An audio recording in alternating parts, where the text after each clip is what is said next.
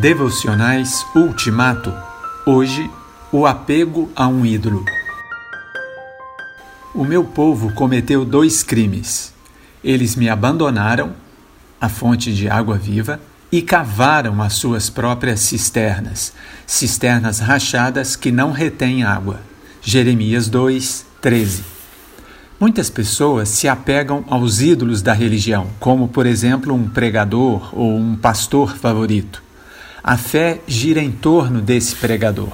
Se ele permanecer firme em seu pedestal, então a religião das pessoas continua firme também. Mas e se ele balançar? Ou pior, e se ele cair? Então a fé que se firmou nessa pessoa vem abaixo também. Mas o ídolo não precisa cair de uma vez. Se ele for menos do que perfeito, então a fé se frustra, se ressente e se machuca. Quem adora um ídolo nutre uma dor oculta. Há também aqueles que fazem do grupo religioso ao qual pertencem um ídolo. As pessoas têm o instinto de pertencer a um grupo. Dentro dele, elas se sentem seguras, têm a sensação de pertencimento.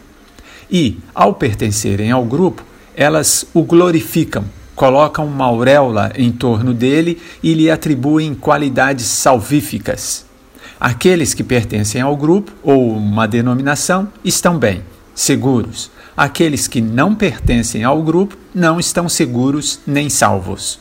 O grupo se tornou um ídolo. Ó oh Deus, como é fácil ficar aquém de ti e nos apegar a algo inferior. E sabemos que, quando fazemos isso, estamos fadados à decepção, à ferida interior pois só tu não nos decepcionas. Todo o resto nos decepciona. Portanto, eu quero afirmar minhas feições e afeições em ti, e somente em ti, de modo supremo. Todo o resto é relativo. Ajuda-me. Em nome de Jesus. Amém.